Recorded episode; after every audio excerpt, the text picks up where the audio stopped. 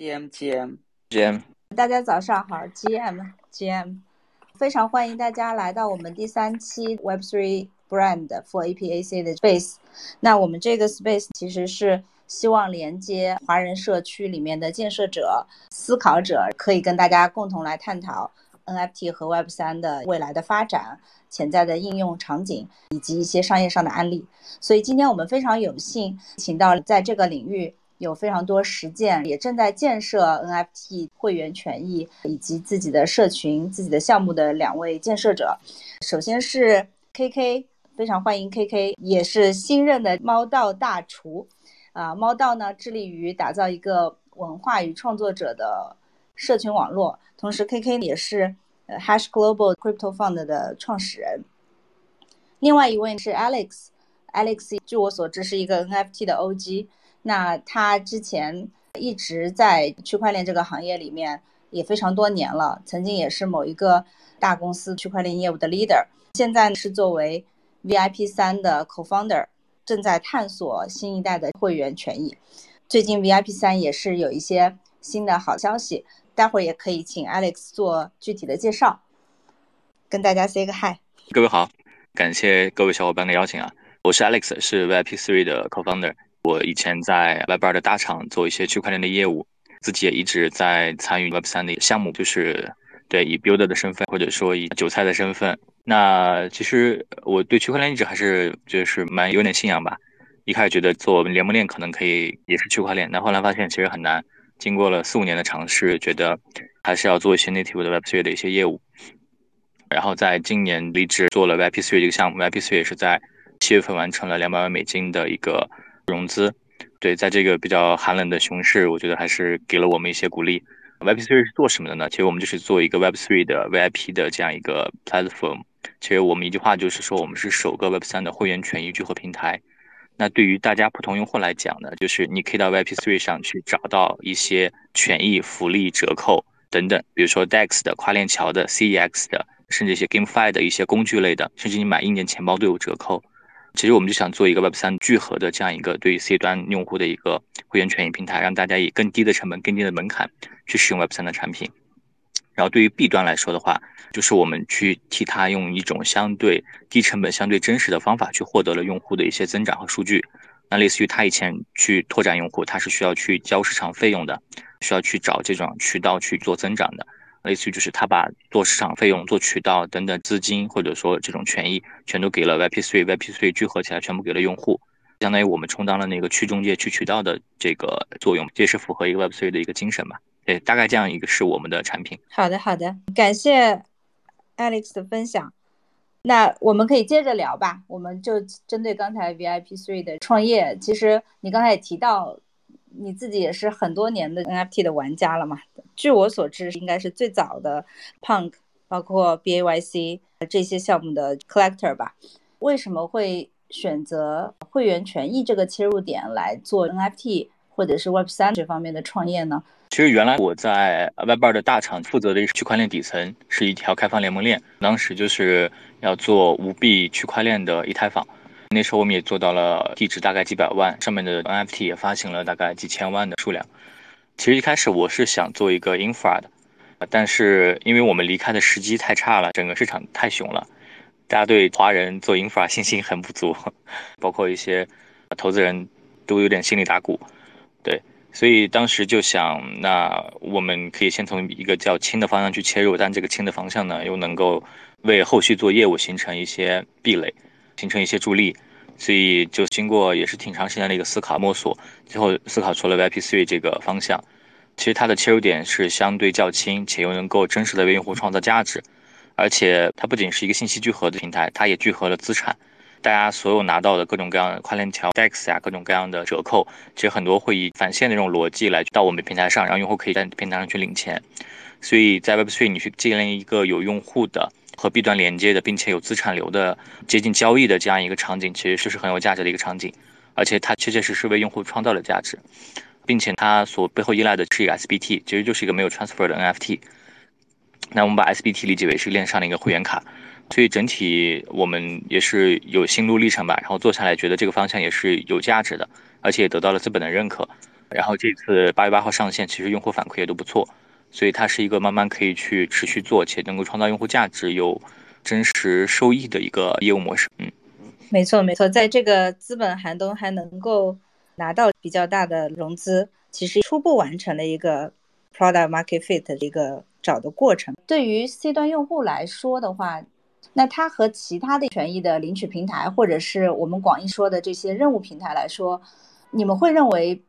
VIP Three 的这个权益提供这个会员计划会有什么不同？嗯，这是一个特别特别好的问题，也是我们面向 B 端的一个很核心的区别点。其实我们会发现，Quest to Earn 的这种平台，像 Quest N、Galaxy，包括还有 Rabbit Hole，其实这些平台这个赛道在去年到今年都非常火，也融了很多很多钱，吸引了很多 VC 的注意力。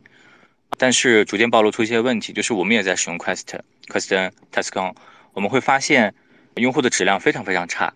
这些用户很难称为是 Web 三的项目方的目标用户，这些用户只是第三世界来撸毛或者以 Web 三为生创造一些收入的用户。其实我们也投放过一些 Quest 几百 U 的这种 Quest，投放过不少，然后我们会发现他们只能给社媒增粉。就是你平时如果说有一些项目方可能会选择去买社媒的粉丝，那个会被推特给干掉嘛？但这个粉丝不会。但这个粉丝的唯一区别就在这里了，没有任何其他区别了。就这个粉丝他在你的社群里没有活跃，很多时候进入你 Discord 就 say 个 hi，然后在推特上也不会转发，也不会点赞，除非你拿任务去激励他。但是他的转发点赞也不会带来更多的 engagement。所以这种 task to earn 解决不了优质流量的问题。大家可以想象一下，如果我是一个项目方，我花了三百 U 在上面投放了一个 quest。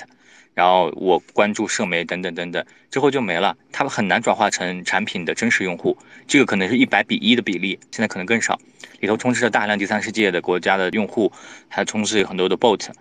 所以第一个问题和它的不同就是，我们会发现 Quest 对 B 端做增长这个事情其实已经非常乏力了。第二个就是我们去创造了一种新的方式。因为 Quest 是单次激励嘛，激励完成之后，用户和这个平台就没有关系了，因为这个任务就完成了。但对于 VIP3 来说，它的本质是项目方让出了一部分的利润率。比如说，原来我项目方要赚一百块，好，现在我不赚一百块，我赚五十块，或者我赚三十块，把剩下的钱给到用户。那前提就是用户需要用产品才会得到这个激励，且这个激励是持续性的，不是一次的。所以这样项目方没有付出一次性的真金白银，它只是降低了利润率，现在换来了真实的用户数据。对用户来说，我原来也在用这些产品，或者原来我在用 A 产品，我会发现 B 产品的成本更低。其实整个 Web3 都是一个大的交易场，大家都在反复的交易。那交易最大的成本就是交易的费率。其实我们可以看到，我们很多有 DEX、CEX 啊，或者一些 DeFi 跨链桥的各种各样交易手续费的折扣，一些买域名的一些折扣等等。所以我们觉得。我们方式是既 B 端能够接受，C 端有也能够获得收益，而且 B 端获得了真实的增长，且这些增长是有效的。对，所以我觉得这个是和 Quest 最大的区别吧。我们能够实现真实有效，且没有让 B 端付出大量的现金的成本。对，我觉得这可以再深入展开聊一聊。就刚刚讲到说，就你们跟 B 端合作的机制是跟其他平台方不太一样的，其实也就意味着你们对 B 端合作方可以更好的流量质量，或者说真实的用户。针对这一块，你们有没有什么机制？你们觉得设计的是比较精妙的，是同时对 B 端和 C 端都很友好的？我觉得这里是不是可以展开再介绍一下？我举一个例子，就是我们在和 Onchain 的 Aggregator 的 DEX 在合作，叫 Transit Swap。大家可以去用一下，这个排在我们 VIP3 点 IO 的 DApp 上的第二位，这是一个 DEX Aggregator，它就和类似于 OneInch，它的市场份额比 OneInch 要低一些。它的用户体验会是什么样的呢？就是传统我们去做所有的 swap，不管是 OneInch、Uniswap、SushiSwap，都是千分之三的费率，对吧？这个费率其实蛮高的。但当你持有 VIP3 的 SBT 去到这个 TransitSwap 的时候，它会自动把千分之三的费率变成千分之一点二，也就相当于直接打了四折，有百分之六十的优惠。所以这个很有意思，就是体验会非常好，用户一下子真的省了很多钱。而且对于项目方来说，他也是通过这种降低成本的方式去拉得了更多用户。所以这个是其中之一，还有就是跨链桥啊，或者 CEX，CEX 我们几乎合作了所有的头部的前十家的 CEX，他们会选择也是降低这个交易手续费率，降低了这个交易手续费率是用户会先交，交完之后，比如说 bigget 给我们百分之一百的这个返佣，我们的用户在那边交易现货是免费的，合约是返百分之七十，也就是它其实具备了一个非常低的交易成本。我们目前 beta 版本用户一个月从我们这里 claim 走了七千 USDT，那这个七千 USDT 原本他如果用别的渠道下的别的产品，那他可能都是要支付出去的，但在这里呢，就真实的为他赚得了七千 U 或者省下了七千 U，所以这个也是一个非常直观的价值吧，体验上也会很友好，对，就大概这样一个情况。因为我们也知道猫道刚刚两周年，然后前两周也在上海做了一个庆祝。K K 能否给大家介绍一下猫道这个项目的历史？收购这个项目背后你们的思考和你们的一些计划？我们两年前就跟小毛哥聊过，我们挺喜欢他的一些创意和想法，但是小毛哥说他他不知道拿了 VC 的钱以后怎么办，用来干什么，所以他没有接受我们投资。但我们一直很关注，我自己也买了猫。但后来我们自己看下来，其实如果你不是有一个特别强有力的团队去推动和运营，尤其是在初期，我们觉得一个强有力的团队，甚至比一个社区或者大家共建这样的口号更加有效。你像 Yuga Labs 这样的团队，其实是不要说是 Web 三一流的，其实甚至可能在全球范围内 Web 二的行业里面都是最一流的，才能够这样子推动做起来。猫道其实也沉寂了一段时间，但社区基础其实还在，而且我们身边投过的团队 Web 三华人，基本上都知道猫道，而且我们有很多的一些想法，包括在国内的一些布局，我们投资了国内最大的这个 NFT 呃平台，他们和很多 Web 二商业体有合作，叫唯一艺术，这家公司也是在杭州。那我们对在国内如何做 Web 三 Mass Adoption？然后在海外如何做社区，如何做 Web 三 IP，两者之间如何结合起来，我们有我们的想法。我们本来是想找团队来孵化，但是没有特别合适团队。我们自己觉得也不能再等，那几方面凑在一起，所以我们就是想去做这件事情。我们有比较清晰的想法，一方面在海外我们会做社区，把最最值钱的资产，比如说大家的 PFP。会是在以太坊公链上，啊，我们觉得这一点还是比较重要的。但我们真正的商业体，我们希望是是在国内，用户无感，真正给用户一个比较好的 Web 三体验，啊，不碰数字货币，我们全部做在联盟链上。我们有很多技术团队在帮我们支撑，因为我们投了不少 Web 三的技术团队。呃，我们在两年前就给自己贴了一个标签，我们说我们只投 Web 三华人团队，我们也一直在这么做。所以猫道这个社区，我们就会想，我们要把它做成一个 Web 三华人的文娱社区，甚至喊的口号大一点的话，我们希望大家会把它当成一个 Web 三华人的精神家园。那你不能只喊口号啊，我们会有一系列的规划，包括邀请 Web 三的 KOL 入驻猫岛，我们会安排比较高质量的文章，还有采访，我们可能会考虑明年拍 Web 三华人的纪录片。我个人其实不是太喜欢犹太人这个说法，我们希望是传播正能量，希望是香港、新加坡国内政府，当我们谈到 Web 三华人的时候，我们是一群拥抱新技术啊，有足够多的创新力，也是在去去打破 Web 二互联网平台对数据的垄断，这个其实是政治正确的。我希望是一个很正能量的正向的一个社区，同时和我们国内的产品结合起来。大概是这么一些想法。谢谢 K K 的介绍。我刚才听到这个华人的精神家园文娱的那个社区，还是觉得挺激动的。想问一下，后面可能会有哪一些的计划会把这群人聚在一起？我自己也是猫道的会员，能不能帮我们描述一下这个文娱生活或者文娱之旅是怎么展开的？我们会主动邀请一些 Web 三的 KOL，华人 KOL，不管你在哪里，新加坡、硅谷。还是香港，还是国内，我们希望五千只猫最后都是由这些人持有。那中间呢，还会有 Web 二文娱行业的大佬啊，Web 二行业的投资大佬，KOL 意见领袖入驻。为什么呢？因为我们会在国内做产品，在国内做粉丝俱乐部，我们会 on board 很多 Web 二的文娱公司，我们去帮他们做私域流量管理。我们过去投过的音乐剧公司，我们已经在帮他们做。那这些人如果要在国内我们的平台上面开频道，享受我们的服务，开门店，你得有一只猫。如果你是一家经纪公司，你要给你旗下的很多的卡司分别开频道，那你得有一只传奇猫，这个都还不是特别实际的要马上要落地的事情，但这个是我们的规划。我必须说明一下，这个事情以后是可能是有变化的啊，但这个是我们目前的想法。那谈到福利的话呢，我在我们团队内部，我一直其实挺反对什么 staking 机制，因为我希望大家持有猫。不是为了什么收益，不是为了 buy to sell 或者 buy to earn，你是真的喜欢，觉得待在这个社区挺好的，有一只猫是你的这个元宇宙世界的一个 ID，你就愿意待在这里。那我们会给你什么样的文艺福利呢？我们是 Smart Token Lab 最大的投资人，大家会很快就会看到，在猫道的官网上面会有一个 Perks 的页面，大家会看到有各种各样的我们文娱的福利放上去，但是我们会限制数量。比如说上海这个头部音乐剧的，你在纽约有一只猫，你领了这个 perks，你自己看不了，但是你可以送给你上海的朋友。会有一系列这样的事情，会有 Web 二，会有 Web 三。我们不知道我们到底能给予多少，但是我们希望整个经济体系是自循环的。我们不要在这个上面赚钱。我觉得我们能够承载的这个经济体越大，这个 PFP 自然也有价值。我们希望也有共创的这个文文化的创作者进来。啊，能够帮助我们去去共同打造这个 IP，这个 IP 出来了，那它自然就很有价值，啊，大概是这么一些想法。感谢 KJ 分享。然后其实有一个问题，我觉得是跟所有的 NFT loyalty 或者 NFT 会员项目都相关的，就不管是猫道还是 VIP3，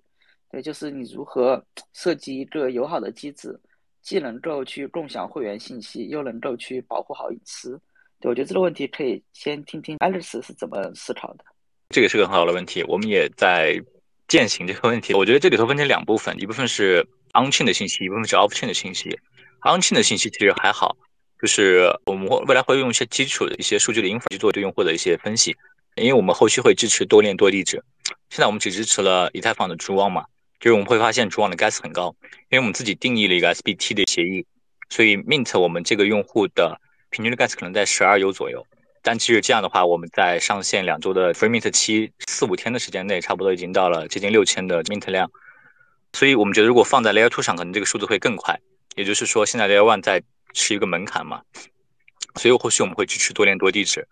这样的一个模式。首先说隐私部分，链上的隐私部分呢，其实就是如果我们去关联了用户的多链多地址，那我们怎么样实现对这个数据的保密？就地址关联线的一个保密。我们可能会在用户的授权下，我们去知道他是什么类型的用户。比如说你是 GameFi 导向的，是一个 On-chain 的 Trading 导向的，或者说 CEX 的用户或者 NFT 的偏好者，那我们会给他定向的再去推很多权益。那这样的话会提高效率。所以这个是我们 On-chain 的这个数据，其实核心就是地址的关联度，这个怎么样去把它做成隐私保护的。然后另外就是 Off-chain，Off-chain 这块我们马上也会做一些 Web2 的 Verification。做了 Verification 之后，我们会给他一些。更高的权益或者更高级别的会员卡，所以比如说我举个例子，就是邮箱。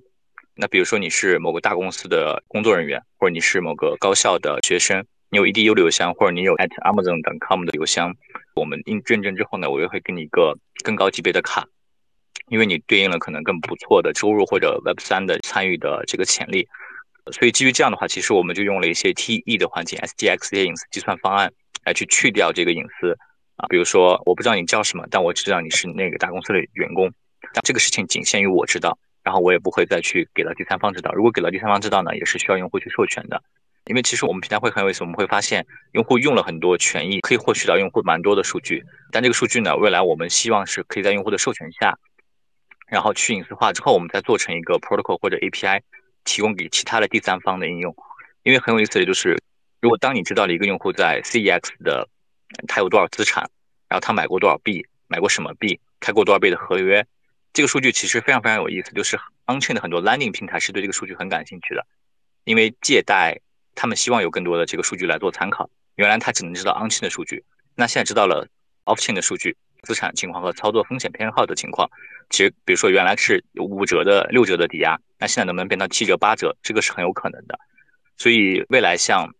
通过权益积累的大量数据，其实是对用户本身能够带来很多的资产或者收益的。其实我们也可以从会员聚合的一个平台，变成了一个类似于 on-chain credit credential 的一个 infa 这个也是我们的一个 roadmap 吧。然后具体保护的话，我觉得核心就是呃怎么着去隐私，以及怎么让用户，如果说数据需要让别人知道，用户要授权，以及我们尽可能的更少的拿到用户的信息。对，大概这几个方向。明白，明白。我觉得讲的挺清楚。然后有一个问题我比较好奇啊，就是 Web3 的 loyalty 或者 membership 它其实是 permissionless，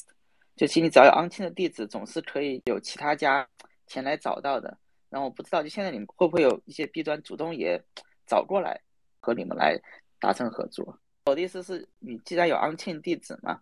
其实合作方也能查到，已经可以促成一些叫 on-chain 的 permissionless 的合作了。给这用户的权益了，我不知道对于 VIP three 现在有没有出现这种比较有趣的一些。我大概能理解哈，啊，我觉得是分成两个方面，第一个方面就是这种 on-chain 的 permissionless 会不会没有壁垒？我觉得这个 on-chain 的数据就在那儿，大家都可以抓取，大家都可以分析，但用户在哪里是最关键的。但 VIP3 这个 model 下，就是用户是在我们平台的，用户在我们社区，因为很核心的就是用户很多的权益其实是 reference 的权益。就是他会在我们有一个 cashback back 一个模块来去领取他的这个返还的权益和收益，所以他定期一定会来到我们平台，所以我们是拥有用户的注意力的，所以这是个虽然是 permissionless，但是用户的注意力在哪，用户的钱单在哪，我们平台的价值就是这个嘛，这是第一个，啊，然后第二个第二个我觉得你问的是说，因为我们就是 SBT 的一个 permissionless 的一个 on-chain 的服务，我们会发现前期像没有官宣融资以及没有上产品之前，就是二三十个权益都是我们自己去。刷脸呀，或者说去线下去沟通、去拓展来的。但我们关系完融资以及产品上线之后，有用户涌进来之后，我们会发现找我们的项目方很多很多。然后包括我们已经合作的项目方，对我们也很满意。我们差不多第一天八月八号第一天的时候，去给 Bigate 新增注册，差不多有一百二十个用户。你想在在熊市期间，其实我们几乎成为他们当天最大的增长渠道。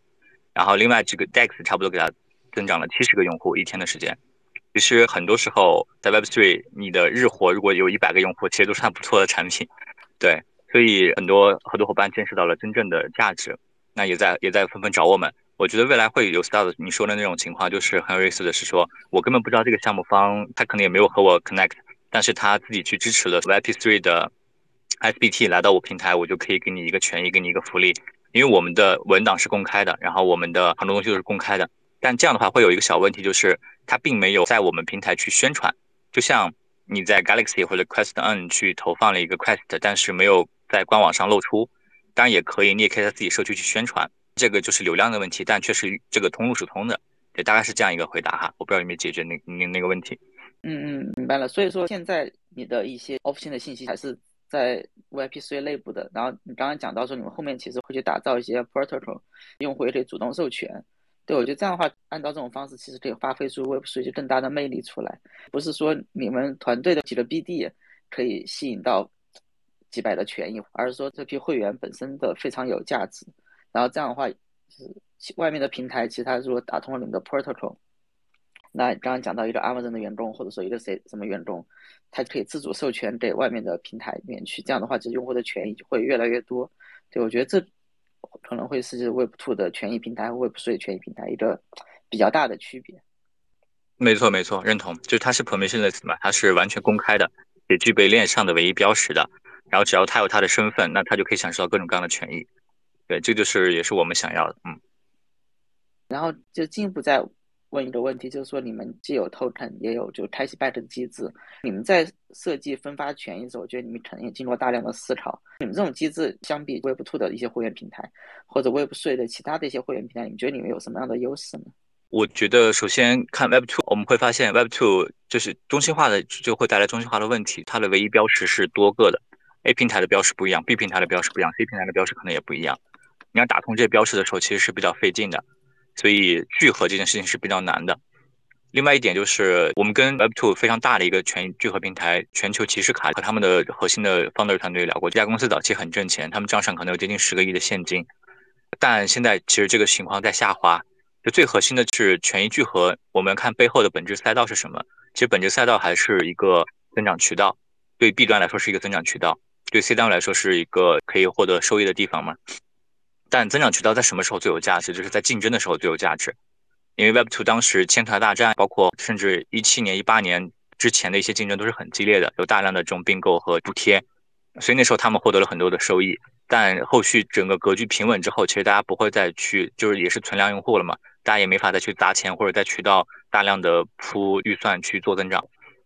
所以呃，不一样的点，一个是说我们这边其实 on chain 透明性更好做这个唯一标识和权益聚合。另外一点就是 Web3 处在一个非常 day one 的状态，它的竞争会非常的激烈，并且现在还不是最激烈的，未来会更加的剧烈。有新用户，可能又有每一次浪潮，就是某某 summer 会涌入一些新用户，然后又会带来很大的竞争。其实我们是在这些场合下，或者在这些竞争背后下，是可以创造一个非常好的平台，去把用户吸引过来，把用户沉淀下来，然后再和 B 端达成更好的一些合作。所以这是第一个和 Web 二的不同。另外一个就是和 Web 三的不同，其实我们会发现有很多一些 Alpha 社群也在做类似权益的事情，但这 Alpha 社群或者像很多的平台，其实这个最大的问题在于说，一旦你发行的是 NFT。NFT 具备了 floor price，NFT 有固定的数量，那这个就变相的限制了你的社群用户的数量，那你一定是有天花板的。像一个很好参与度的，像比如 Amfer，Amfer 它只有多少？它只有四五四千用户，它已经是很分散的了。你不可能去无限扩张。我们就思考了这个问题，我用的是什么？我用的是 SBT，SBT 其实我不需要关心它的 floor price，我不需要关心社区关于价格的压力，我不需要关心它的供给量。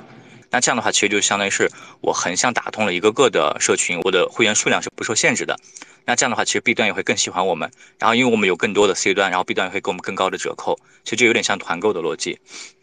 所以这是相对于 Web 三的权益平台的一个不同。另另外一点就是，我们现在的状态还比较简单，就是在非常粗放的做增长，做一些裂变。后续我们会很精准的去做，比如说我会去跟 Punk 社区去沟通，会跟 Bake 社区沟通，大家推出联名的会员权益卡。那联名的卡背后呢，就会有一些更稀有的权益。那同时呢，其实我横向的打通了各种各样原来纵向的这样一些分裂的 NFT 社区，而且我们会做很好看的这个联名卡，对用户有吸引力，也有权益，而且是 free mint。对，所以这是我们会融合他们，以及我们没有数量限制，我们更开放。对，这是不同吧？目前 VIP Three 其实是吸收了 Web Two 和 Web Three 的精华的部分，然后尝试去做一些结合。那其实大家都比较关心的是破圈的这样的一个问题，如何通过 NFT 和权益吸引不仅仅是 Web3 native 的用户，也去吸引 Web2 在网上比较活跃的这些的用户，或者是一些品牌的线下用户。也想问到下一步的，在这个方面的计划是什么样的？能够跟大家分享哪些思考？其实现在我们也在看一些呃有 on-chain、off-chain，还有 offline 的一些权益，offline 的权益我们也在看。甚至我们和 MetaSpace 的 Web3 咖啡，我们也在合作。就你持有 Web3 的 SBT 去那边可以免费喝一杯咖啡，已经达成了这个意向哈。这个我后续如我觉得是可以慢慢去推的。还有一些就是酒吧呀、旅游，啊，我们也在跟一个极岛的一个社群在在沟通，就是看能不能有些旅游的权益。其实有一个逻辑就是在我们这里，如果聚集了越来越多 Web3 的用户的话，其实是会吸引一些传统的 Web2 或者说一些现实中的品牌的关注，比如说。啊，很多航空公司和酒店以及奢侈品其实对 Web3 的用户比较感兴趣，因为 Web3 有个好处就是你真的有没有钱，我一眼可以看出来，对吧？这个太真实了。我们有四个级别的卡：银卡、金卡、钻卡和黑卡。那如果说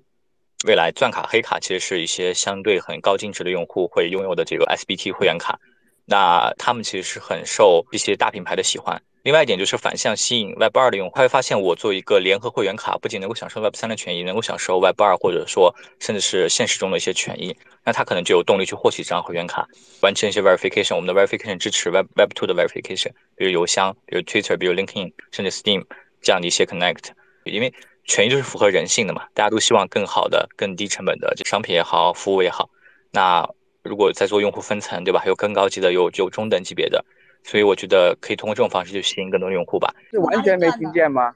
对，从你分享二零二三年到二零二五年之后啊，可能就比较断断续续。OK，我重新讲一遍啊，然后我盯着这个 Twitter Space 的状态。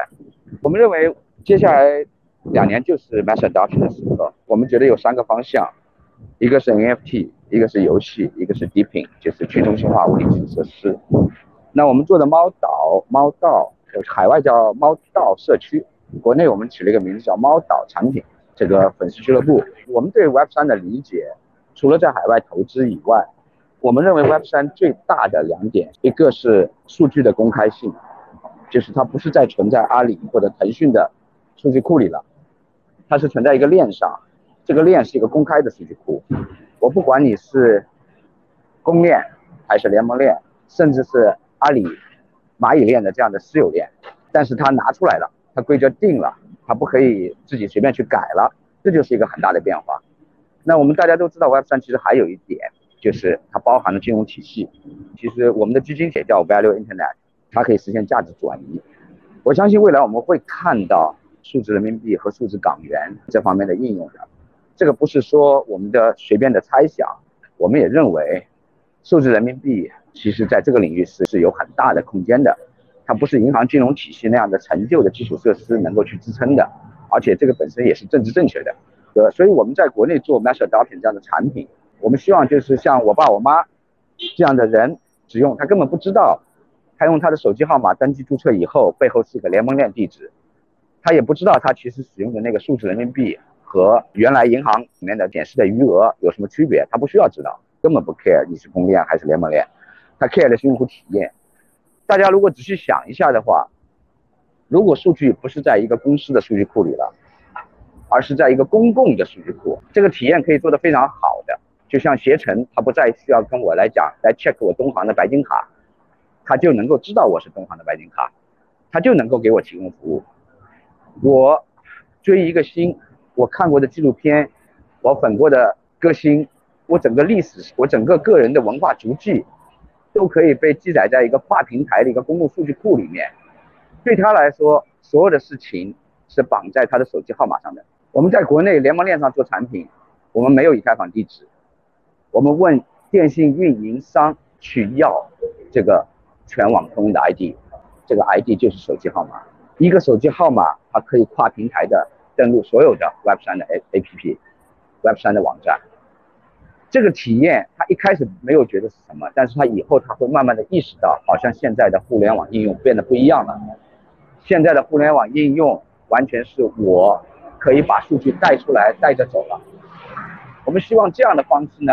让 Web 二的用户真正无感的进入到 Web 三里面来。那另外两个领域，我们也在投 Web3 的链游，在投 Deepin 的基础设施，这两个领域也都会 onboard 无数的 Web Web2 的用户进来，他们其实根本不知道自己在使用 Web3 工具了，我们也不希望他知道，他不知道他那个手机号码背后对应的是某一个链上的地址，某一个钱包，他不需要去记记助记词。我们虽然也一直在投 A 钱包的服务商，希望尽量的降低门槛。但是你要在这两三年真正的能够和 Web 二的大平台，在某种程度上进行一定的市场份额的抢夺，我们有我们的理解，我们要去做这样的产品。我们是真正要想在用户体验上要打败 Web 二产品的这个事情上面去实现 Mass Adoption，大概是这么一些想法啊，希望是大家听到了啊。这次听得挺清楚的了，终于没有白讲。我们猫道这个 PFP 俱乐部啊，我希望它是一个真正的像俱乐部的样子。我们其实是希望看到换手率、交易的频次啊是要大幅下降的。我们希望当你打开你的这个猫道的 PFP 的时候，不管你是连接钱包还是在某一个 APP 打开的时候，我们会展示给你你这个猫或者你这两只猫这一个月你有哪些方面的权益。有些权益可能是我们官方给他的。有些权益可能是某一个我们认可的服务商主动给他的，因为是 permissionless 的，那他自己也可以去设置他对哪些方面的权益是感兴趣的。所以以后 Web 三的产品，它像打开一个产品说明书一样，我有一只猴子，我有一个 a z u k i 我有一个猫，我这个月或者这十天有哪些 Web 二的商家或者 Web 三的应用给我。希望我去参加哪些我是需要花一点钱买的，哪些我是可以免费拿的，啊，我们希望是用这种形式。那么做这个事情的人呢，其实有个团队也是我们我们我们投的，就是 Smart Token Labs，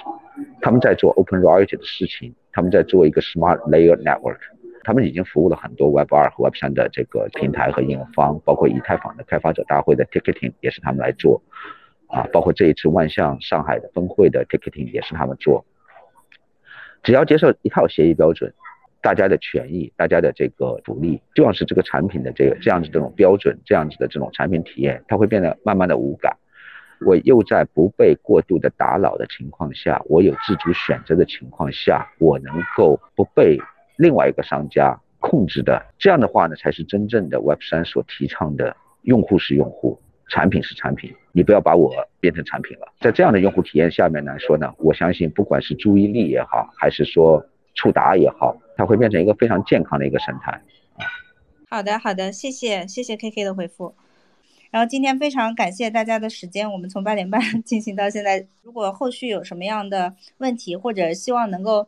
听到我们在邀请哪位嘉宾做什么样的话题的讨论，也欢迎在我们的官号下面给我们留言。欢迎关注我们的官号，最新的一期的 Space 都会拼在我们的 Profile 上面。好，感谢大家。那今天就先到这边。好好，谢谢大家。好，拜拜。